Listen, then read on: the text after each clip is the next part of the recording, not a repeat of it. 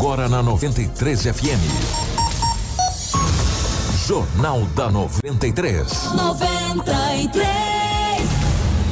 Uma síntese dos principais acontecimentos de Sinop e do Nortão, do estado e do Brasil. O resumo das rodovias. Polícia. Esporte. Política. Agronegócio. Mercado econômico. No ar. Jornal da 93. 6 horas 45 minutos, bom dia. Estamos chegando com o nosso Jornal da 93. Hoje é sexta-feira, meus amigos, dia 30 de abril de 2021, o último dia do mês de abril. O mês de abril está terminando, amanhã nós já estaremos vivendo o quinto mês do ano de 2021, mês de maio. Para Ásia Fiat, o seu sonho de ter um Fiat zero quilômetro passa pela Ásia Fiat, uma empresa movida pela paixão de tornar o seu sonho realidade. Toda a gama Fiat com condições especiais e atendimento personalizado. A Ásia Fiat tem uma estrutura com uma equipe de mecânicos treinados, peças genuínas e oficina completa para realizar as revisões, manutenções e consertos do seu Fiat. Ásia, a sua concessionária Fiat para Sinop, Lucas do Rio Verde região. No trânsito, dê sentido à vida. Junto com a gente também está Seta Imobiliária. Você busca um lugar tranquilo para morar e com infraestrutura completa para receber você e sua família? Conheça o Vivendas 12 Ps. Localizado na região que mais tem potencial de crescimento em Sinop, o Vivendas 12 Ps é o investimento certo para você. Ligue agora mesmo para o 3531 4484 e fale com a equipe da Seta Imobiliária. Há 37 anos com bons negócios para você. Junto com a gente também está a Romavil Pneus. Sextou? Bora comprar pneus e serviços automotivos de qualidade na melhor loja de pneus da cidade? Vem para Romavil Pneus. Lá você tem pneus certo para o seu veículo. Uma grande variedade de marcas e modelos de pneus nacionais importadas com preços imbatíveis e serviços de alinhamento, balanceamento e desempenho de rodas. Nosso timaço de profissionais está te esperando para deixar o seu carro top. Na Romavil Pneus, você vai encontrar pneus de todos os tipos e gostos: pneu para moto, automóvel, caminhonete, carga agrícola, industriais, terraplenagem, câmaras de ar e protetores. Venha para Romavil Pneus. Precisou de pneus? É só ligar. 66 999 00 49 45 ou 66 3531 4290. Acesse as nossas redes sociais e confira todas as novidades. Romavil Pneus. Junto com a gente também está a Todimo, a Casa Prado, a Auto Center Rodo Fiat, a Jatobás Madeiras, a Preventec, a Agroamazônia e a Natubio. Informação com credibilidade e responsabilidade. Jornal da 93. 6 horas 47 minutos, 6 e 47 nos nossos estúdios, a presença da Rafa. Rafaela, bom dia, seja bem-vindo. Ótima manhã de sexta-feira.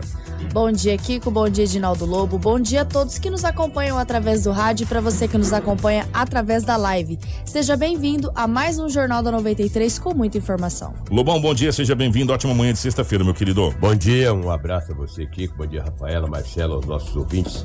Hoje é sexta-feira e aqui estamos mais uma vez para trazermos muitas notícias. Bom dia para o nosso querido Marcelo na geração ao vivo das imagens dos estúdios da 93 FM, para a nossa live do Facebook, YouTube, enfim, para as nossas redes sociais. Já compartilhe, tem muitas informações para você a partir de agora. Jornal da 93. 6 horas 48 minutos, as principais manchetes da edição de hoje. Tragédia.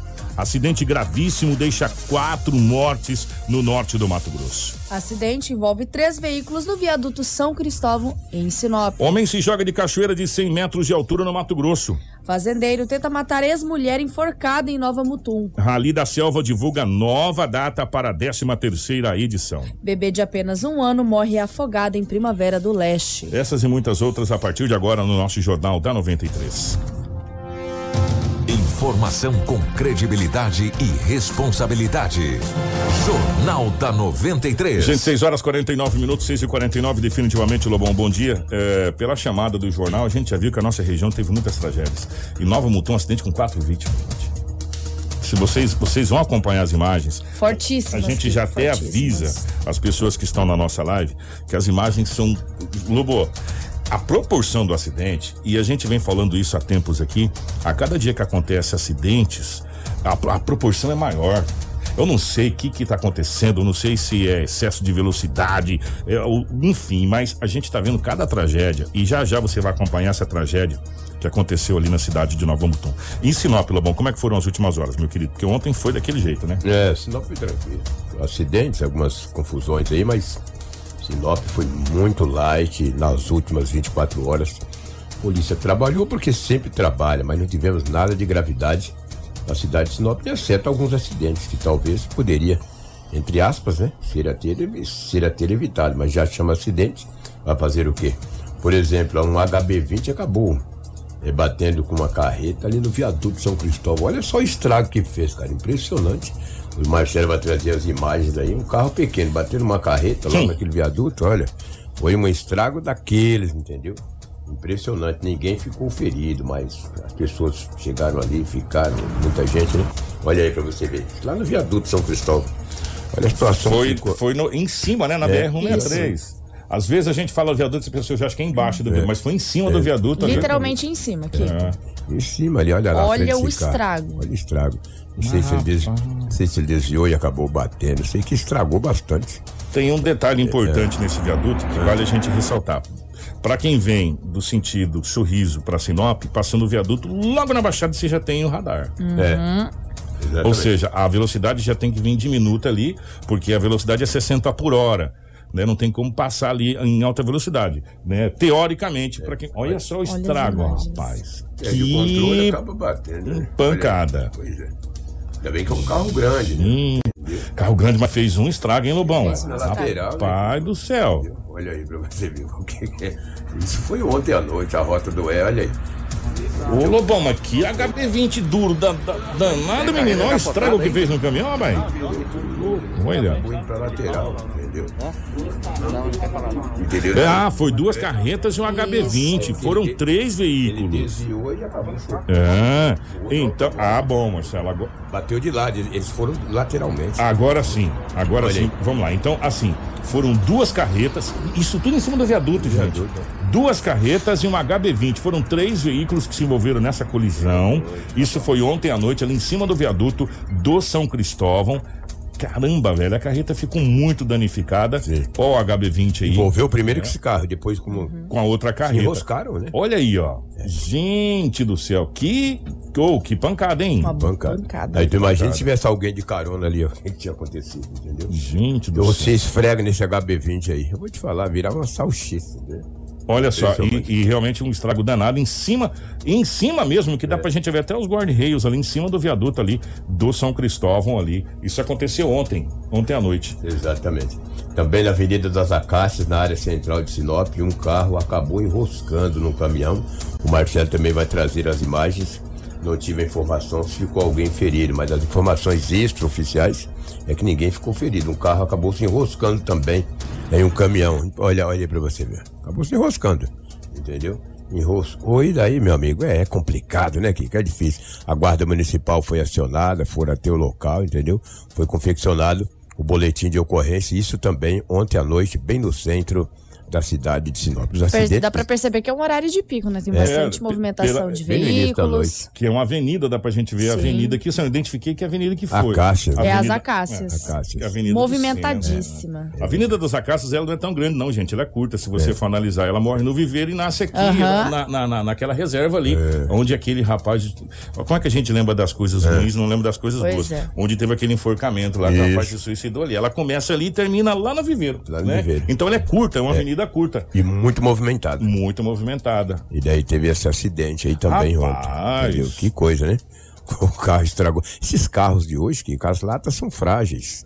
Difícil, não é igual aqueles carros dos anos 70, né? Início dos anos 80, os carros. Hoje não, os carros, se você sentar no capô, ele já afunda, entendeu? Então, você sabe que até eu tive curiosidade, até É gente, papel, é, de, de, de pedir, aí até o meu amigo Laércio Serenini, grande Laércio. Pô, o Laércio falou demais. que com isso é uma é recomendação, porque agora tem a cápsula de sobrevivência, É. que seria o, o interno do carro, que aí é, é mais, vem os airbags, aquela Sim. coisa toda, e a outra parte justamente é para não prender a pessoa. E mesmo assim a gente tem acidentes que tem que ter aquele desencarcerador, cortar. Conforme uma pancada, vira uma sardinha. É, exatamente. Não viu aquela carreta lá no Pará que a- fez aquilo lá no Nossa carro, senhora, naquele, aquele acidente lá foi horrível.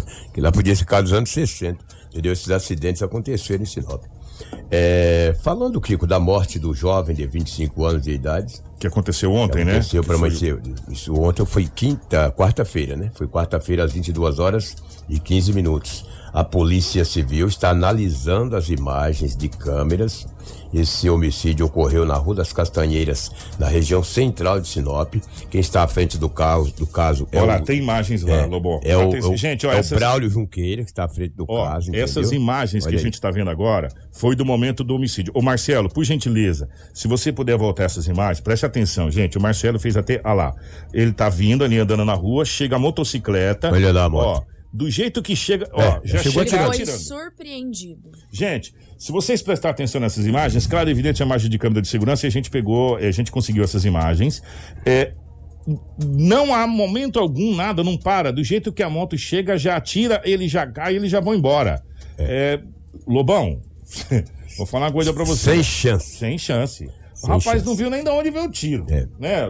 Do jeito que a moto chega, vocês estão vendo na live aí, ó. Ele já chega e já chega e já tira, ele já cai, ó. Você pode ver que, que do jeito que ele cai, é, dá a impressão que atirou, tipo, meio que nas costas, ele já caiu pra frente. Ele, tipo, ele não, não, não teve parada. Foram três disparos. Não- É, dois acertaram o rapaz, um na Isso. cabeça E um na região do- do, e um na região do corpo e É. o outro não acertou. Exatamente. E daí quem está à frente desse caso é Braulio Junqueiro, delegado da DHPP, Delegacia de Homicídio e Proteção à Pessoa. Ele não passou mais informações para não atrapalhar as investigações e a polícia acredita que nas próximas horas, ou nos próximos dias, ou semanas, não se sabe, poderá desvendar esse crime, porque o delegado, juntamente com a sua equipe de investigadores, está investigando o caso desse homicídio bárbaro que aconteceu na quarta-feira, 22 horas e 15 minutos, na área central de Sinop, ou seja, na rua das Castanheiras. O que chama atenção nesse caso, a gente estava até comentando em off, claro, evidente que nós não somos investigadores, mas é, de médico e louco todo brasileiro tem um pouco. E de técnico de futebol também, diga-se de passagem. A gente estava analisando as imagens, conversando a respeito. Esse rapaz, ele não teve a mínima chance de, de nada, sabe Nem por quê? viu do que morreu, amigo. Exatamente. Nem do viu. jeito que a motocicleta chegou, é porque geralmente quando você conhece alguma coisa, a gente vê assim, as pessoas chamam, a pessoa para, É. né, pra, pra alguma coisa. Não houve parada. Dá pra perceber que ele continua andando, de repente ele cai. Exatamente. Né? Ele cai, a moto para do lado e aí, teoricamente, há os outros disparos. é, porque, gente, foi. É, é muito forte a cena. Foi questão de segundos. Muito forte. E, e dá a impressão, claro, evidente que dá a impressão que o primeiro tiro foi justamente o tiro fatal, aquele na cabeça que já, é. já derrubou e depois é, os outros tiros. Que situação, gente. Agora cabe à polícia fazer a investigação. Essa é a imagem de uma câmera de segurança, mas ali tem várias outras câmeras. Várias câmeras, porque tem vários É, comércios também. Exatamente. E, claro, evidente que a polícia já teve acesso a essas outras imagens e a gente teve acesso apenas a essa câmera de segurança aí. E a gente até agradece, mas a polícia já teve acesso a várias outras que possivelmente eh, serão usadas aí para tentar identificar É. os autores desse crime. Agora, eh, que foi um extermínio, um homicídio É. mesmo, aquele assim que foi para executar sem a mínima possibilidade de qualquer situação do rapaz, foi na boa. Hein? É lamentável, né? A família dele é de Cuiabá, o corpo já foi trasladado para a capital do estado. As informações que a mãe do mesmo é uma jornalista Exato. e atua na capital do estado. O nome do, da vítima é João Guilherme Velascos, de 25 anos de idade, morava em Sinop há quatro anos, veio da capital do estado e trabalhava com gas, gastrono, como é que é? Gastronomia. Ele era Gastronomia. chefe de cozinha. Exatamente. Era um profissional, lamentavelmente, deixou, é, teve a sua vida ceifada. A polícia está investigando, como eu falei, como nós falamos anteriormente. Gente, que crime brutal, né? É, Brutal. Que crime brutal esse crime que aconteceu. E a gente fica muito triste e, e torce para que a, a polícia realmente desvende o mais rápido possível esse, esse homicídio, que foi uma execução sumária, gente. Uma execução sumária. As imagens deixam muito claro. Muito claro.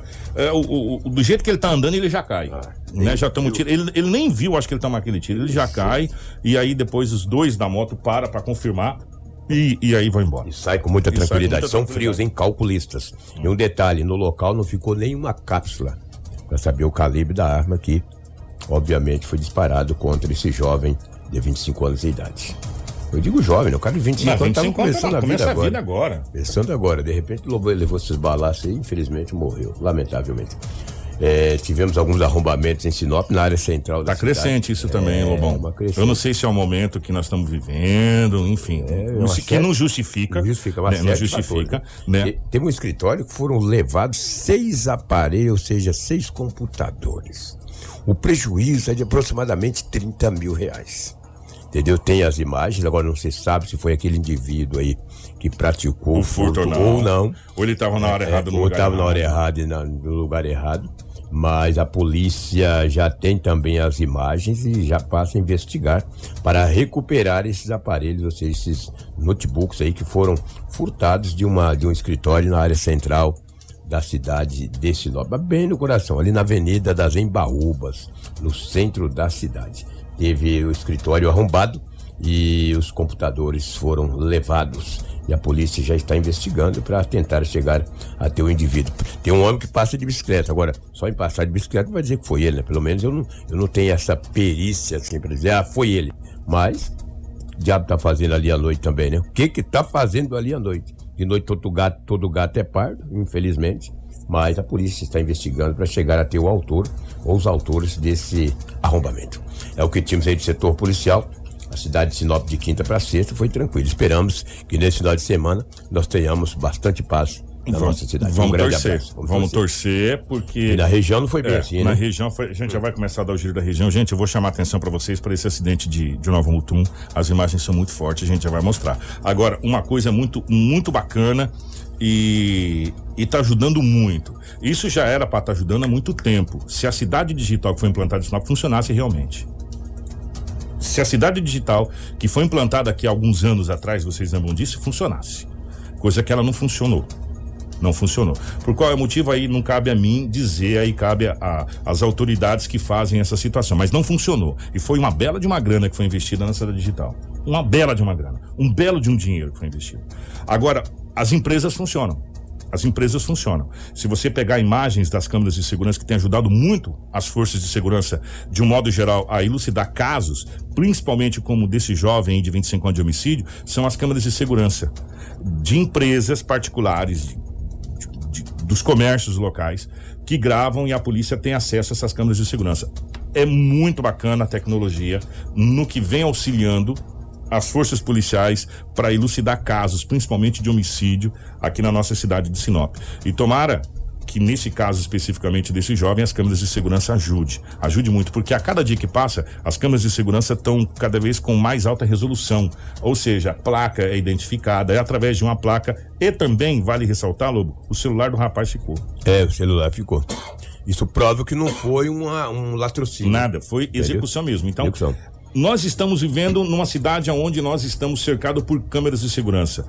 É, por um lado, você fala, nossa, invasão de privacidade, mas na rua não tem privacidade, filho, é público, né? Você tá na rua. Então a gente fica muito feliz e essas câmeras de segurança têm ajudado bastante as polícias. E tomara que essas forças policiais tenham acesso e consigam elucidar esse caso. E que é, bom que tem câmeras de segurança. Sim. E para você que tá andando na rua, que você também tem todo o direito, meu amigo, de ir e vir. A Constituição brasileira te faculta isso, o direito de você ir e vir. Cuidado! É, fica esperto? É. É. Cuidado, não vai botar sua cara aí também, não, que às vezes pode dar algum problema para você sem você estar tá devendo, mas as imagens estão ali. Então, é. cuidado, é onde você frequenta, onde você vai, cuidado com as câmeras de segurança. É os impostos que nós pagamos, nós brasileiros, deveríamos ter essas câmeras pagas pelos governos, né? Estaduais, municipais, federais, aí é os empresários que geram emprego, que geram renda, que é tudo é caro e ainda tem que colocar as câmeras ainda. É lamentável. E olha que gastaram uma grana, hein? Na cidade Uns digital. 10, 11 milhões na época. Todo mundo fica bem quietinho, né? E aí o empresário tem que ir lá e colocar do bolso. É difícil. E hoje nós temos vários bairros, e isso é muito bacana, com total câmera de segurança em tudo quanto é lugar, filma tudo, entra, saída tal. Todo mundo sabe quem entra e hum. quem sai do bairro. Uhum. E tem, e tem é, vizinhos que se reuniram na, em determinadas ruas dos bairros, entre eles mesmos Isso. instalaram né? Verdade. Então ali todo mundo monitora. E a tendência é que cada dia mais isso aconteça. Porque a fala, mas é, isso não dá segurança, não dá segurança, mas você sabe quem foi que praticou o crime. É, ajuda, né? né? Se, se, te roubarem, por exemplo, se assaltarem a sua casa tal, você vai ver a cara do cidadão ou vai ficar algum vestígio que facilite. Então, realmente, as câmeras de segurança têm ajudado bastante. Agora, gente, eu vou chamar a atenção para vocês. Nós vamos dar um giro no estado. É, nós vamos começar com esse acidente. Foram quatro vítimas fatais, né? Por aí você tira a proporção do acidente. Você tira a proporção do acidente. Quatro vítimas fatais. Se você é, quiser acompanhar também no site da 93 FM, essa matéria já foi postada. São imagens muito fortes que aconteceram. Esse acidente aconteceu ali na cidade de Lucas do Rio Verde, Rafaela, por gentileza. Não, foi Nova Mutum. Nova Mutum. Exatamente. Aliás, desculpa, gente, Nova Mutum. quatro pessoas, entre elas, Kiko, uma criança de apenas Nossa. um ano, que morreu na noite desta quinta-feira por volta das 19h45 em um gravíssimo acidente envolvendo um veículo Fiat Palio Fire de cor prata com placa de Campo Grande e uma carreta Mercedes- Mercedes-Benz de cor branca com placa de Várzea Grande. O acidente ocorreu no cruzamento da Avenida Brasil com a MT 249 em Nova Mutum. Segundo as informações, haviam cinco pessoas no veículo. Ambas voltavam de uma consulta médica realizada na criança no município de Diamantino. O condutor do veículo, ao sair da MT-249 e entrar na Avenida Brasil, acabou cortando a frente de uma carreta que seguia no sentido contrário e ocasionou o acidente. O motorista da carreta foi surpreendido com este veículo e não teve como evitar essa violenta colisão. Com a batida, o carro foi arrastado por alguns metros e pegou fogo. Populares que presenciaram o acidente pegaram extintores de seus veículos e conseguiram apagar o fogo. O corpo de bombeiros foi acionado e no local se deparou com três pessoas já sem vida, sendo duas mulheres e um homem. Um dos ocupantes do veículo, José Pereira dos Santos, de 32 anos, marido de Janaína e pai da criança, estava consciente, foi socorrido e encaminhado ao hospital municipal. O mesmo passou por uma cirurgia e seu estado de saúde atual não foi divulgado. Uma criança, Fernando Rodrigues dos Santos, de apenas um ano, chegou a ser socorrida e encaminhada ao hospital, mas devido aos graves ferimentos deste acidente, não resistiu e veio a óbito.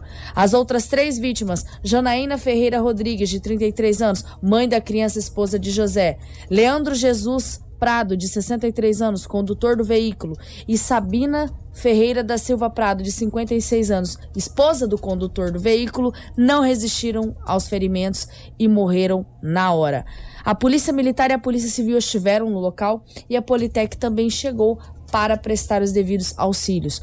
Todo o atendimento da equipe do Corpo de Bombeiros foi registrado através de uma live transmitida pelo local. Nós temos inclusive uma sonora do Corpo de Bombeiros que conversou com a equipe do Power Mix. Nossa equipe foi acionada aí para mais esse acidente, né? Ah, tendo em vista que uma das nossas equipes de plantão já está em, em apoio a uma ocorrência que aconteceu na BR-163, que foi inclusive o que fez aumentar o fluxo nessa região aqui por conta do desvio. E aí tivemos acionamento para essa ocorrência aqui com a informação de que tinham ah, várias pessoas dentro do carro e vítima presa às ferragens, né? Quando a nossa equipe chegou, a gente constatou que tinha uma vítima consciente, eh, que foi a nossa prioridade do atendimento, ah, pela, pela possibilidade maior dela ter uma sobrevida, né? Então a gente tentou imediatamente fazer a liberação do corpo desse, desse cidadão que estava consciente das ferragens, conseguimos tirar ele do carro. Ah, ele estava verbalizando com a gente, consciente, mas ele estava com lesões bastante sérias, fratura de fêmur, enfim. Ah, a nossa equipe conduziu ele primeiramente ao hospital. Ah, o carro estava bastante danificado, bastante amassado, né? E prendeu de maneira bastante significativa o corpo das pessoas dentro do carro. E conforme a nossa equipe ia é, obtendo acesso e conseguindo manipular as ferragens, a gente localizou mais vítimas no interior do veículo. A, a próxima vítima que a gente tirou foi uma criança, né? A criança também foi conduzida ao hospital ah, com múltiplas lesões, múltiplas fraturas, ap- aparentemente. Ah, e depois disso a gente conseguiu tirar mais três eh, corpos do carro, tendo em vista ali ah, que tinha um princípio de incêndio na parte da frente do, do veículo. Então a gente tentou ah, tirar para evitar que, se ocorresse um incêndio, houvesse uma eventual carbonização. Ah, a princípio, então, foram conduzidas duas vítimas ao hospital e três vítimas foi, foi constatado óbito por múltiplas fraturas e dentre outras lesões que, que as vítimas possuíam. O estado de saúde dessas duas vítimas que foram levadas para o hospital é considerado grave? Sim, das duas vítimas, bastante grave. Ah, uma a gente considera um pouquinho menos, tendo em vista aí que ela saiu daqui consciente. Porém, a gravidade das lesões e o tempo decorrido ali que ela ficou, ah, principalmente perdendo sangue, né? Teve uma fratura de fêmur, uma fratura que ah, ocasiona hemorragia bastante severa. Ah, então, de qualquer maneira, mesmo tendo saído daqui consciente, o estado de, de saúde era grave. É, a princípio é, é, seria bastante prematuro a gente afirmar uma causa para esse acidente aqui. A equipe da Politec já está se dirigindo aqui para o local. Ah, eles vão fazer a análise né, e constatar aí a, o que ocasionou esse acidente. Ah, eu vinha vindo sentido São José do Rio Claro e ele vinha de lá para cá. Aí saiu da traseira do, do, da fila de caminhão e entrou de uma vez na minha frente. Aí bateu ali e embolou tudo. Não deu tempo para desviar? Não tinha para nada, nada, nada, nada. Eu vinha vindo 78 por hora. Ele saiu de uma vez da traseira do caminhão. Aí bateu, o caminhão ergueu para cima, o fogo cobriu. Eu juntei nos freios, ele escapou de baixo e foi para lá. O carro ele chegou a ser arrastado pelo caminhão ou não? Foi empurrado um pouco. Aí eu segurei duro no freio, estaria arrastada. Aí que ele descolou e saiu rodando e parou lá. O senhor teve algum ferimento? Quem mais estava contigo no caminhão? Nós estamos tá em duas pessoas aí. Tem uma senhora comigo ali, mas tudo normal, não teve nada, nada, nada. Graças a Deus. Só danos material. E infelizmente a tragédia que aconteceu, né? O que a gente não queria.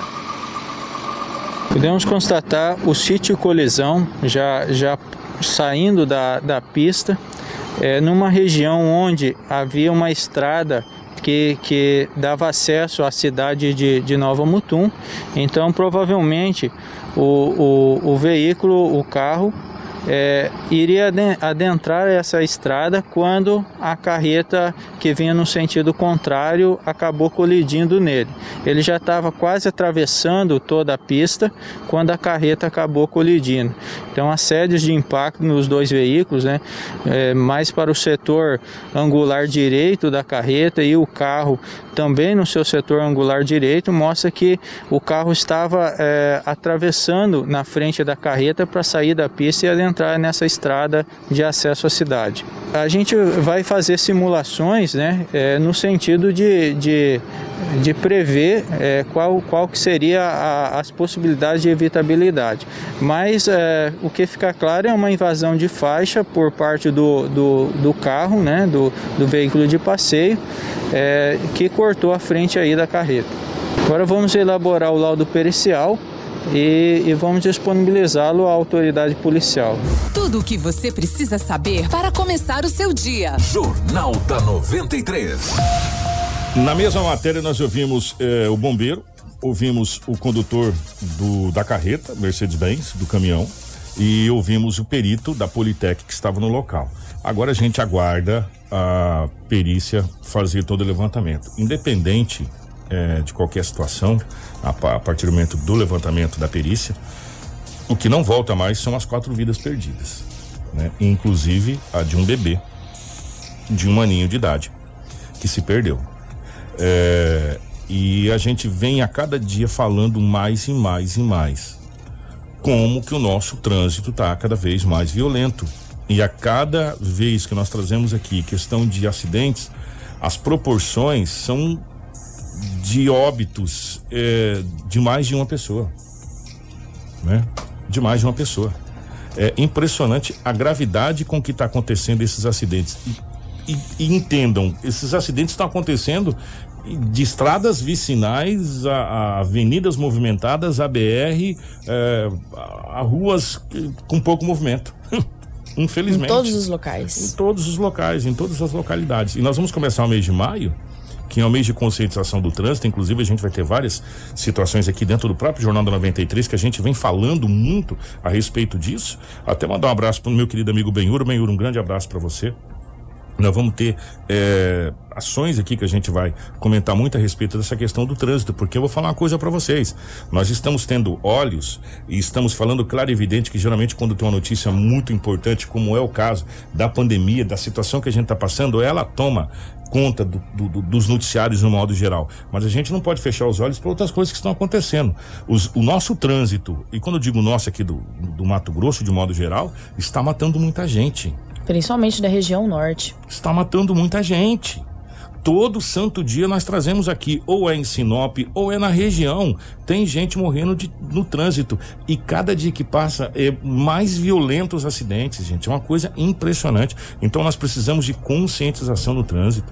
A gente precisa entender que o trânsito mata. A gente precisa entender que, que o trânsito depende muito de você ter uma direção defensiva para você poder é, é, não sofrer acidente. Independente qual versão vai ser colocada lá desse acidente, se o rapaz saiu de trás da carreta ou se ele estava atravessando, isso aí vai depender da perícia. São quatro vidas que foram perdidas ali, inclusive de um anjo de um ano.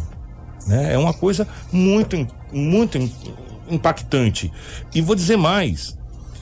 Se, aqui é para você, motorista de Sinop. Você que está dirigindo em Sinop. Sinop cresceu.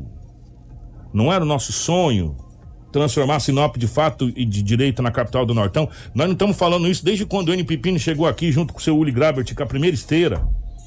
Sinop, a capital do Nortão. O Uli derrubou a primeira árvore com a esteira. Sinop é a capital do Nortão. Agora nós somos de fato e direito a quarta economia do estado do Mato Grosso. A quarta cidade do estado do Mato Grosso. A que mais cresce, assustadores 10% ao ano. não somos nós estamos dizendo, são os, os números do, do, dos governos que dizem isso. O nosso trânsito cresceu. Se você acha que você entra às 7 horas da manhã no serviço, você vai sair 6 e 40 6, 6 e 50 da sua casa e vai chegar lá de boa, você não vai, meu irmão. Entendeu? Ah, não, eu vou acelerar porque senão vou chegar atrasado. Então sai às 6 e meia para você chegar com 5, 6 minutos de antecedência. Né? Porque Sinop cresceu, Sinop está engarrafando, coisa que a gente jamais imaginaria. Aquele acidente ontem que a gente viu que engavetou o carro aqui na Avenida das Acácias, você viu o quanto de carro que tinha ali, o horário de rush, que a gente chama horário de pico? Sinop cresceu. Então aprenda a se reeduque a dirigir e a pilotar dentro da cidade de Sinop. É só uma dica, porque a gente vai falar muito sobre isso na semana que vem. E não teve, não teve só isso não, Rafaela, teve mais coisas, né? Exatamente. Nós vamos agora para uma ocorrência ainda em Nova Mutum, onde uma briga entre ex-marido e ex-mulher por pouco não termina em tragédia, Kiko. O fato ocorreu na manhã desta quinta-feira, por volta das 7h20, em uma residência na Avenida dos Uirapurus, no centro de Nova Mutum. Segundo informações, a vítima de 34 anos teria ido até a casa do suspeito, que tem 35 anos, para conversar sobre a filha do casal, pois o mesmo não a atendia há tempos. Ao chegar na residência, a vítima foi insultada verbalmente e agredida fisicamente, com chutes e socos. Se não bastasse isso, o suspeito ainda enforcou a vítima, que começou a desmaiar. Por sorte, a mãe do suspeito apareceu e interviu ao tentar separar o casal. A mãe também acabou sendo agredida pelo próprio filho. A vítima, ao sair correndo para a rua, foi perseguida pelo suspeito, que só parou quando visualizou alguns garis momento em que esse é, acabou ameaçando a vítima, dizendo que iria lhe matar. Após fugir do local, a vítima procurou a delegacia municipal e registrou um boletim de ocorrência. A mesma apresentava várias lesões pelo corpo, oriundas desta briga. Já o suspeito não foi mais visto e até o momento se encontra foragido. É importante esse fato acontecendo, mais um fato, né, envolvendo casais. É, Maria da Penha, briga conjugal, é difícil. Olha, e agressão também é a própria agressão, mãe, né? É, e a, é a, própria mãe. Gente, o Gilson mandou. O Gilson, um, um grande abraço. O Gilson, é, bombeiro, mandou um, um, dado aqui. Eu acho que esse dado vem a calhar com aquilo que eu falei agora há pouco. Falou, Kiko, bom dia. Estava de plantão terça-feira, de terça para quarta. Em uma hora, tivemos quatro acidentes de moto. Detalhe, em lugares diferentes ele ainda complementou. Uma hora. Uma hora, quatro acidentes, acidentes meu a Deus. A cada 15 minutos um acidente de motocicleta. Gente, isso é o que? Isso é o que? É a pergunta que eu deixo para vocês. Isso é o que? Violência no trânsito é o que? Quem, quem que faz a violência? Somos nós. É bem simples assim. É, somos nós que fazemos a violência né, no trânsito. Por quê? Pressa, é, velocidade, é, pasmem os senhores. Veículos automotivos, aí eu coloco desde bicicleta que tem que ter aquele pisca-pisca para você identificar, a carreta, caminhão, sem os devidos equipamentos de segurança. Tem pneu mais careca do que eu rodando na cidade, que não vai parar. Se você pegar qualquer água, ele não vai parar. Seta, tem gente que não sabe nem para que que serve seta. Não usa, né? né? Motocicletas andando sem farol, sem farol na cidade. Então é muito complicado. E gente. aquelas que tem anda apagada. É, muito complicado. Então a gente precisa, é sério, nós precisamos nos, precisamos ser educados no trânsito. Educados no trânsito. Buzina, meu irmão. Tem pessoas que acham que buzina realmente ele foi feito para apertar a todo momento, né? A pessoa parou porque tem alguém atravessando a faixa pedestre, pô, atrás. Ô cidadão, Chama-se educação do trânsito, faixa de pedestre é para ser respeitado. Entre outras coisas, a hora que nós formos educados, o trânsito começa a melhorar. Precisamos aí você fala, paciência. Aí você trânsito. fala aqui que você é educado o tempo inteiro. Evidentemente que não, mas eu tô tentando. Eu tô tentando. Me educar até porque eu ando de moto. Eu sou motociclista. Né? Então eu tô, eu tô me educando. Principalmente a não pegar o corredor. A ficar atrás do carro. Eu tenho, se eu quero ser respeitado como um veículo, eu tenho que agir como um veículo. Por que, que eu posso passar pelo meio? A, lei de trânsito até me permite isso. Mas eu quero ser respeitado como um carro, então vou parar atrás do carro e esperar também a chegar a minha vez de entrar. Enfim, isso a gente vai conversar muito a partir do mês que vem, porque o mês de maio é o mês de conscientização no trânsito e vai ter várias ações. Terça-feira, vou gerar pauta. né? Terça-feira, é sempre bom gerar pauta e é muito importante quando se fala de trânsito. Vai estar ou o Benhur, ou vai estar o secretário de trânsito aqui ao vivo, já está marcado, para a gente lançar a campanha de maio, que é a campanha de conscientização. Vai ter blitz educativa, palestra em escolas, presencial, se votar presencial, em alguns locais, inclusive via videoconferência. É, palestras em empresa, é, entre essas empresas, a Rosa, empresa de ônibus, a Impasa, entre outras que já foram repassadas. Mas a partir de amanhã começa o mês de maio, que é de conscientização no trânsito. Você me esqueci agora, não sei, acho que é mais laranja, uma coisa assim, não, não me lembro agora, desculpa, é, mas é, começa essa, essa questão. E seria muito bom se a gente fizesse campanhas educativas mesmo e mostrasse como que o trânsito está matando. Vamos falar de um rapaz que se jogou, mudando de assunto, de uma cachoeira. Que história que é essa, ô Rafaela? Exatamente. Um homem de 40 anos, identificado como Genivaldo da Silva Leopoldo, morreu após se jogar da cachoeira Salto das Andorinhas, que tem mais de 100 metros de altura, na cidade de Aripuanã. O acidente aconteceu nesta quinta-feira. Equipes do Corpo de Bombeiros da cidade de Juína precisaram ser acionadas para resgatar o corpo da vítima já na parte de baixo da queda d'água. Conforme informações iniciais da imprensa local, familiares disseram que o homem pegou uma moto por volta das 10 horas e saiu afirmando que iria pular da cachoeira. Uma irmã foi atrás e confirmou a tragédia. Turistas disseram que Genivaldo estacionou a moto perto deles, subiu no muro de contenção e se jogou no abismo. A polícia militar foi acionada, além da polícia civil e o corpo de bombeiros. Que loucura. O local é de difícil acesso e o rio passa pelo período de cheia. O caso, ele continua investigado. Em fevereiro, Genivaldo já havia filmado a cachoeira e postado nas redes sociais. Ele, no entanto, não escreveu nenhuma legenda. Vale reforçar, esse é um caso de suicídio no município de Aripuanã, onde um homem saiu da sua casa com sua moto, afirmando que se jogaria da E cachoeira se jogou. em um ponto turístico de Aripuanã e se jogou. E diga-se de passagem, que lugar lindo, hein? Sim. Quando a gente fala que o Mato Grosso tem tantos lugares lindos, maravilhosos. Tá aí, Ma- ó, Aripuanã. Cachoeira maravilhosa, olha só que cachoeira maravilhosa ali em Aripuanã. É, só que é um ponto turístico, né? E o rapaz foi lá e naquele. Se jogou mesmo, gente? Que loucura. Kiko, eu ia te cortar agora. Hum. Que quando eu, eu- quando a, a carregou aqui, eu falei, vou cortar o Kiko. Maio amarelo. Maio amarelo. Obrigado, tá, gente? Eu sabia que era uma coisa meio laranja, meio amarela ali, maio amarelo. É maio amarelo. É, pra gente fechar, que daqui a pouco a gente vai conversar sobre o Rally da Selva, que já teve nova data marcada. Dessa vez, tomara que tudo corra bem, né? Agora vai. Tomara que tudo corra bem. É, nós vamos falar de uma situação muito complicada de um afogamento de uma criança, Rafa. Exatamente. O bebê de um ano e sete meses morreu após se afogar na piscina de casa, no bairro Primavera 2, em Primavera do Leste. Ele foi encontrado pela babá dentro da água, foi socorrido e chegou a ser transferido para Cuiabá, mas não resistiu e a morte foi confirmada na noite desta quarta-feira. De acordo com as informações apuradas pela equipe de Delegacia de Homicídios e Proteção à Pessoa, que foi acionada pela equipe da unidade de saúde para liberar o corpo, consta que o bebê estava na casa, acompanhado de uma babá, até que certo momento ela sentiu falta da criança e começou a buscá-la pelos cômodos da casa. O bebê foi encontrado dentro da piscina e prontamente socorrido pelos familiares. Ele foi levado para um hospital da cidade, onde recebeu os primeiros cuidados, mas precisou ser transferido para o Hospital Maternidade de Cuiabá, onde não resistiu ao seu quadro é, clínico e acabou morrendo na noite da quarta-feira. A Polícia Civil registrou o caso e também passa a acompanhar juntamente.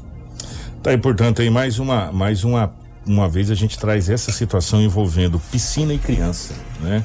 É, A gente sabe que é uma combinação que não dá muito certo, né? Piscina e criança. Se não tiver muito cuidado, muito realmente. cuidado, é uma combinação que não dá certo. O Matheus está por aqui, já já a gente vai falar a respeito do, do Rally da Selva, é, que já tem nova data marcada. É, se, e se Deus quiser, né, Matheus? Dessa vez vai dar tudo certo, né? Não vai ter tudo alinhado. É, e a gente tá, tá baixando de novo, baixou mais ainda, né? Os números do estado do Mato Grosso, acho que vai dar tudo certo dessa vez. Já já a gente fala sobre o, o Rally da Selva, é, que já tem a sua nova programação é, na sua 13 terceira edição. Mas antes, nós vamos falar sobre o ser emergencial. O governo de Mato Grosso começou oficialmente nessa última quinta-feira, mais conhecido como ontem, a entregar os cartões do programa Ser Família Emergencial, que beneficiará mais de 100 mil famílias do estado em situação de extrema pobreza. Os primeiros cartões foram entregues a 12 mil famílias carentes de vários bairros da cidade de Cuiabá. O benefício será liberado para pessoas que tenham renda familiar de até 70 reais per capita e terão direito a um auxílio de 150 por mês para compra exclusiva de alimentos. A ação que irá aportar recursos na ordem de 45 milhões é uma parceria entre o Estado e a Assembleia Legislativa. Dona Maria Quitéria é mãe e avó. Moradora do bairro Dr. Fábio, em Cuiabá, ela fala das dificuldades que a família tem enfrentado nesse momento de pandemia. Pelo fato da epidemia, a pai e mãe, todo mundo desempregado dentro de casa, então esse cartão vem numa hora boa, né, num bom momento. Dona Maria representa uma das milhares de famílias mato-grossenses que já começaram a receber o cartão do programa Ser Família Emergencial, ação do governo do estado que, por meio da Secretaria de Assistência Social e Cidadania, beneficiará mais de 100 mil famílias em extrema pobreza, com três parcelas de 150 reais para compra exclusiva de alimentos. É um arroz, um feijão, um biscoito, né, que é para as crianças. Primeiramente, eu só tenho que agradecer a Deus, né? E em segundo lugar, realmente, a primeira dama, né, por ela olhar pela pobreza, olhar pelas mães, que no caso necessita, né? Eu só tenho que agradecer. O programa, idealizado pela primeira-dama do Estado, Virgínia Mendes, contou com a parceria da Assembleia Legislativa de Mato Grosso, com aporte financeiro total de 45 milhões de reais, sendo 35 milhões dos cofres do Estado e 10 milhões de reais do Parlamento Estadual. É um programa concebido no âmbito da Secretaria de Assistência Social né, com a participação da primeira-dama, que sempre cobrou muitas ações e uma atenção e um carinho especial com a área social do governo do Estado de Mato Grosso. Programa que vai alcançar 100 mil famílias no Estado de Mato Grosso, famílias que foram selecionadas dentro do CAD único, do Cadastro Único de Assistência Social, que está disponível, que já existe.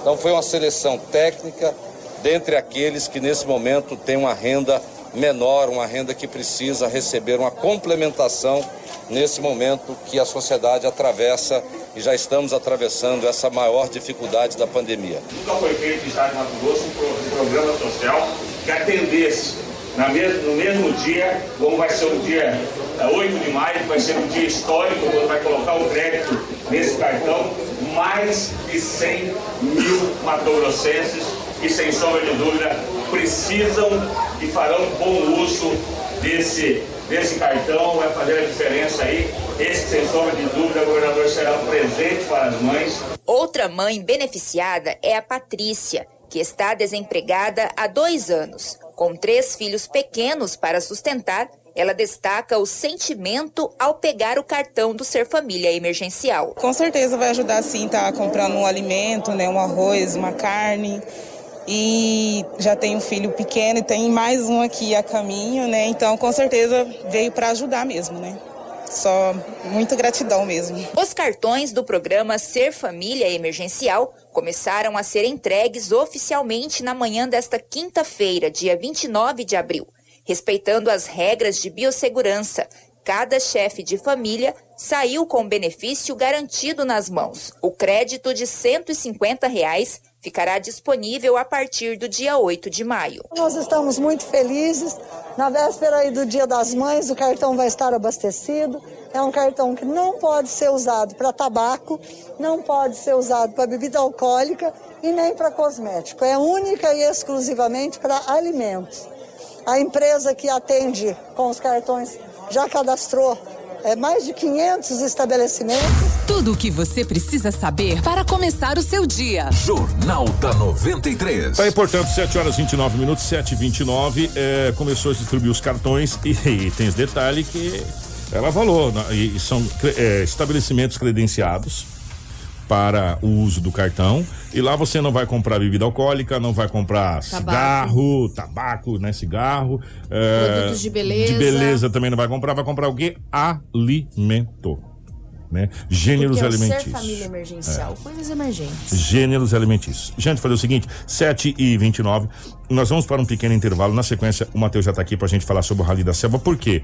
Porque o Rally da Selva vai acontecer já no, no próximo final de semana. É isso aí, dia 8. Dia 8, próximo final de semana. Então fica ligado. A gente é rapidinho, tá? Dois minutinhos, nós estamos de volta com o Matheus para a gente falar a respeito do, do Rally da Selva e também o balanço da Covid-19 é, no estado do Mato Grosso, em Sinop. E tivemos uma redução ma maior ainda na questão do número de UTIs. Que coisa boa. 7 horas e 30 minutos. Tudo o que você precisa saber para começar o seu dia. Jornal da 93. Tudo o que você precisa saber para começar o seu dia. Jornal da 93. Muito bem, 7 horas 35 minutos, 7 e 35 Estamos de volta com o nosso Jornal da 93. Hoje é sexta-feira, dia 30 de abril de 2021. Estamos terminando o mês de abril, começando o mês de maio. E nós, em maio, teremos agora. A gente acredita que não vai dar mais nada errado, tá tudo certinho, não vai ter mais nenhum decreto. A gente acredita que vai correr tudo certo, até porque, né? O Matheus tá aqui para explicar. O Rally da Selva começa é, segunda-feira. É. Aí, mas como, Kiko, segunda-feira? Sim, segunda-feira, dia 3, né, Matheus? Bom dia. Segunda-feira começa o Rally da Selva, explica pra gente. É isso aí, bom dia galera. É, como que é? O evento em si, a competição, na verdade, é só no sábado. Mas por que a gente começa na segunda-feira? Na segunda-feira é, encerram-se as inscrições, as confirmações de inscrições.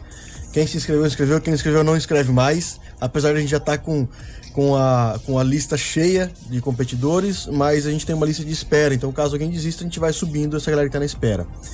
Dia 4 daí, que é na terça-feira, nós temos aí é, os briefings, que vai ser uma novidade, que é um briefing online. Antigamente o briefing do Rally, que é aquele bate-papo da organização com os competidores para explicar a planilha, alguns pontos de talvez tenha algum, algum perigo na prova, a gente passava antes na sexta-feira à noite, antes da prova, quando todo mundo se reunia. Como não pode se reunir devido à pandemia e ao- aos decretos, nós fizemos um briefing online, gravamos um vídeo e ele vai ser postado no dia 4. Aí na- no dia 6, quinta-feira, e dia 7, sexta-feira, a gente tem a entrega dos kits. São em dias separados, cada dia para duas categorias, então na- no, no dia 6 são duas categorias e no dia 7 são outras duas categorias. Para não dar aglomeração realmente, essa entrega de kits vai ser feita na Asia Mitsubishi, que é uma grande patrocinadora do Rally, do Grupo Machado. E aí, no sábado, o que todo mundo tá esperando já faz um bom tempo, que tava travado por causa da pandemia. Que é o Rally mesmo. É a largada.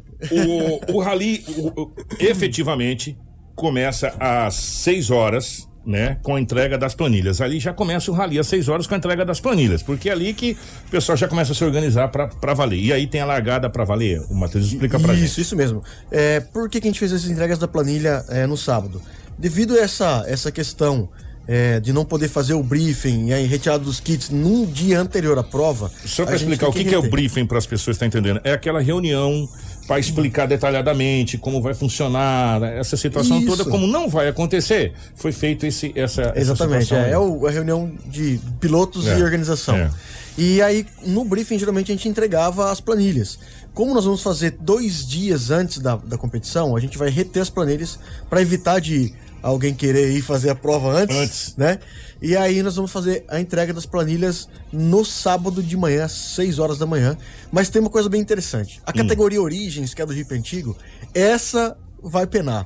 Porque a planilha vai ser entregue na hora da largada. Na hora que eles saírem. Contagem regressiva, faltando 10 segundos, tua planilha, planilha e se vira. Tem que ser raiz mesmo. Nossa, esse aí, esse e esse jipão, aquele jipão mesmo, fica. Você tem que ter arroz e feijão pra você virar o volante. É, aquele- isso aí, isso aí. Aquele bom. Ô, Matheus, só pra gente é, saber, vai ser velocidade ou vai ser regularidade? É regularidade. O rally de regularidade, o rally de velocidade é uma prova muito legal, mas ela exige muitos equipamentos de segurança, o que acaba tornando caro o esporte para quem tá começando. Porque só para você ter uma ideia, Kiko, o cinto de segurança homologado para usar num rally, num carro de rally, custa 1.600 reais cada um. Então aí por aí vai, sabe? Então você tem gaiola de segurança, o carro específico, o sistema anti-incêndio, o macacão custa uma fortuna, os bancos custam uma pequena fortuna, então acaba encarecendo. E aí o que, que a gente faz? Para poder ser acessível, para todo mundo poder participar, a gente faz o rally de regularidade. Por quê? O rally de regularidade é o mesmo trajeto de um rally de velocidade, tem as mesmas dificuldades, só que nós temos um limite de velocidade. E esse limite nas estradas vicinais é de 60 km por hora, como exige a lei, em algumas 50. Nas trilhas, é, não passa nenhum ponto de 60 por hora. Porém, você andar 60 km por hora num carregador de Hum. motor antigo, rapaz, tem que ter habilidade, hein? É, braço. É, é, é bem complicado realmente e é muito bacana. A gente tá sentindo falta das motos, né? Pois é, cara, infelizmente nós não conseguimos esse ano é, agregar as motos, justamente gente- por causa do tamanho Ô, do e Nós evento. temos uma galera de motocicleta, principalmente feriado, domingo, que, que, que, que deve estar uma angústia, né? Nossa, cara, a galera, eu você, eu faço, eu faço trilha de moto também. Faz uns dias que eu tô parado que tive um pequeno problema no joelho, né? Moto, já viu. E, mas assim, é, pelo tamanho do evento, a gente teve que acabar separando. Nós íamos fazer ano passado junto, carro e moto junto, que ia ser um mega evento, mas aí, pandemia e tal, não precisa nem falar, né? É, aí a galera da moto.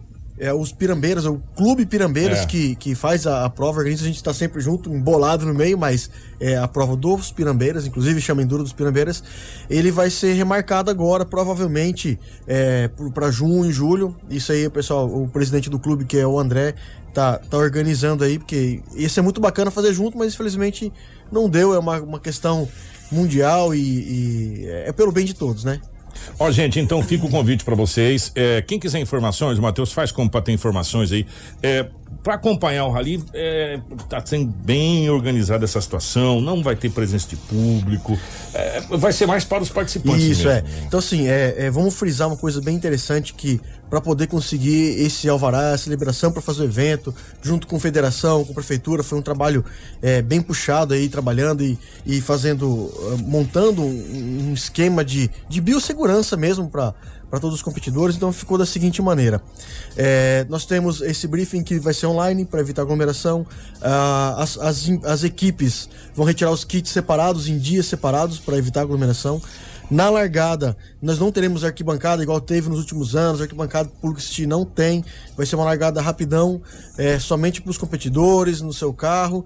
Largou lá do Machado Super Center, foi para trilha. Na trilha não tem problema, porque cada carro mantém sua distância. É um ponto que vai ter no máximo 20 carros juntos, que é um, tem uma parada no neutro que para mulherada usar banheiro, porque a mulherada sofre com banheiro no meio do mato, né? Tem um, um, um bar é, na estrada da Cláudia lá, que é o bar da Luna. É, a gente vai ter uma parada do Rally lá. Vai ser estratégico. ali. Exatamente, é um, é um meio da prova, então a gente faz uma parada de 20 minutos para poder usar banheiro, tomar uma água, dar uma relaxada, porque é prova bem pauleira. E aí a chegada é, vai ser na AFUSMAC, é a Associação dos Funcionários do Machado. É, quero mandar um abraço para o nosso amigo Nilson lá do Carambos, que ele conseguiu organizar para nós isso daí. O Nilson é um cara muito ponta firme, amigo do Rally. E, e só que essa chegada ela vai ser fechada a competidores e organização, não haverá público. Aquela festa que a gente fazia todo ano, com banda de rock e gata rally, não vai poder ter. Então, assim, é um evento, ficou basicamente um evento fechado, Bem restrito. restrito mesmo, para os competidores, para poder acontecer a competição É, esportiva, que na por- verdade é o esporte, né? Até porque era isso ou não era, né? Exatamente. Assim, é um evento que movimenta o esporte do município, movimenta. Pra você ter uma ideia aqui, que nós temos ontem à noite, uma equipe do Goiás confirmou e uma equipe de Santa Catarina confirmaram a Olha, inscrição. Que bacana. Então, assim, nós temos uma galera vindo de fora, nós temos hoje. Então a galera de- ponta firme aí, né? Ponta firme, não, a galera da Master aí vai ser pauleira, cara. Vai aí, ser pra falar coisa pra você. gente, tá- pena que não dá pra gente acompanhar, mas claro, evidente, a nossa equipe e a, e a imprensa de modo geral vai estar fazendo imagens. Tem uma galera, tem uns pilotos aí de ponta. Rapaz, tem uma galera aqui. Essa turma que, que se inscreveu, que confirmou a inscrição ontem, esses do Goiás e do, de Santa Catarina, é a galera que corre o brasileiro. Então, assim, o nível deles é diferenciado, é diferenciado. Vai ser bacana. E assim, e sabe o que é interessante? Que quando eles ficaram sabendo que foi remarcado o rally, eles me ligaram na hora. Porque é, a nossa prova tem uma característica muito diferente do Brasil inteiro, que, que é a floresta. Em nenhum rally, eu já corri rally da Taça Brasil, corri rally no Brasil inteiro, corri Suzuki, participei de, de grandes eventos, e ninguém tem uma floresta igual a nossa. Então essa galera que mora lá no sul, lá no sudeste, eles nunca competiram num corredor de tora, que tem dois metros de largura e você tem que andar a 60 por hora. E é então um- a é adrenalina vai no pico, assim, né? ó. E é É. Então a galera fica pira. Matheus, obrigado, meu querido. Tá aí, sucesso e a gente vai acompanhar vocês. ralidaselva.com.br tem mais informações e nas nossas redes sociais, o Instagram, arroba Rally da Selva, a gente está passando o dia a dia de- da produção do evento. As informações oficiais nós temos no site, tá? E quem quiser se inscrever, quiser entrar na lista de reserva de inscrição, tem um botão lá no site, reserva de inscrição, só clicar lá que vai vir uma mensagem pra gente e vai bater um papo. É, pode ser que aí alguém falte alguma coisa acontecer e você entra. Sim, sim. é. Como a gente remarcou essa data é, com com um prazo mais curto de tempo aí para poder se encaixar dentro das exigências da pandemia, é, algumas pessoas não vão poder vir, a gente está substituindo essas, essas inscrições. Maravilha, isso, nosso querido Matheus, obrigado, sucesso. A gente vai agora pro balanço da Covid, mas antes chegou a informação e eu- chegou pra gente, eu vou pedir essa informação para a assessoria da prefeitura para confirmar se essa informação é verídica ou não. Principalmente para a assessoria eh, da Secretaria de Educação e a gente vai divulgar na nossa programação e no site se isso é verdade. A informação que chegou pra gente é uma informação extraoficial e nós estamos perguntando para a assessoria se essa informação é verídica. Não haverá vacina segunda-feira porque acabou as doses de vacina do município? Essa foi a informação que chegou. E é uma pergunta que eu faço para a assessoria de imprensa. A Rafaela e para a assessoria da prefeitura. A Rafaela vai falar o balanço da Covid, de Sinop e do estado. Se der tempo, eles têm os nossos números aqui de telefones, eles podem se posicionar para a gente posicionar a população. Mas a informação que chegou é que segunda-feira não haverá vacinação da Covid para nenhuma faixa etária, porque as doses da Secretaria de Saúde teriam terminado e não teria chego mais nenhuma dose para a cidade de Sinop. Então faço a pergunta e a gente aguarda aqui eh, a assessoria se pronunciar e a gente coloca para vocês aqui, se der tempo ainda dentro do jornal, ou dentro do manhã, ou no nosso site. Assim que chegar essa informação, a gente está tentando contato aqui também com a assessoria. Rafa, por gentileza, passa o balanço do município e do estado, por gentileza. Kiko, só para ressaltar, é, a informação que chegou aqui também é sobre a segunda dose, que foi suspensa, que seria suspensa por falta exatamente Da de dose, é. Nós aguardamos a assessoria da prefeitura entrar em contato conosco para nos informar se procede ou não Essa, informação. É. então nós vamos começar a divulgar os dados do município de Sinop, que registrou desde o início da pandemia 18.989 casos confirmados, sendo destes 18.134 já recuperados. Atualmente nós estamos com 476 em isolamento e 334 óbitos. Estamos com 45 internações, distribuídos em 7 em UTI de hospital privado, 6 em enfermaria de hospital privado, 13 em UTI do hospital regional, 8 em enfermaria do hospital regional e 11 internados no hospital de campanha ala Covid-19.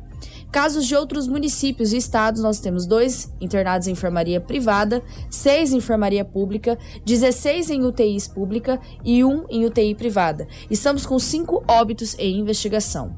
Leitos de UTIs no Hospital Regional disponível nós não temos nenhum e de enfermaria disponível nós temos 15.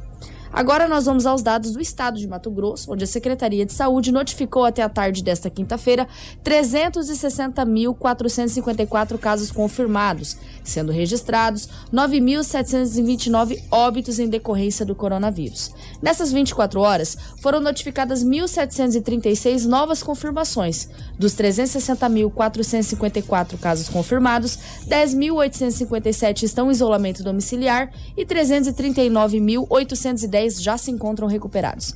Entre casos confirmados, suspeitos e descartados para a Covid-19, há 476 internações em UTIs públicas e 358 enfermarias públicas. A taxa de ocupação está em 85,77% para as UTIs adulto e em 44% para as enfermarias adulto. Tá aí, portanto, os dados de Sinop e também do estado do Mato Grosso. Bom, eh, nós temos que fechar o nosso jornal. Não chegou nada aqui, mas no decorrer do dia de hoje a gente vai tentar essa informação.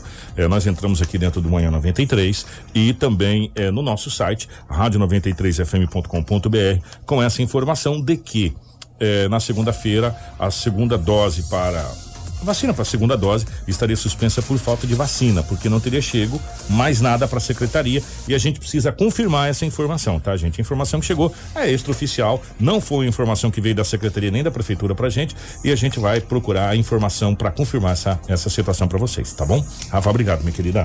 Obrigada, Kiko. Obrigada a todos que acompanharam a reta final do jornal. Se você quer se manter bem informado, acesse nosso site www.radio93fm.com.br e nós retornamos na segunda-feira com muita informação. Manda abraço aqui para minha querida Daniela Melhorança, minha amiga Daniela, o Amilson, eh, o Secreta. O Secreta, obrigado. Maio Amarelo, obrigado, Secreta. Grande abraço. Um abraço a todos os nossos amigos aí que vai participar do Rally da Selva de Sinop. Matheus, obrigado a todos aí. Sucesso para vocês lá. Grande abraço pro Edinaldo Lobo, pra nossa querida Crislane e o Marcelo, nossa equipe de jornalismo. O Jornal da 93 volta na segunda-feira a partir das 6h45. Ótimo final de semana. Lembrando que amanhã é feriado. Amanhã é feriado. Se você tem pretensão de trabalhar, você comerciante, procure se informar sobre a questão das leis que, que regem o seu comércio aí, porque é feriado e tem umas leis aí que regem. Então, cuidado aí para você não, não ser penalizado. 7h50. 93. Com você. Com você. Onde você for. Uma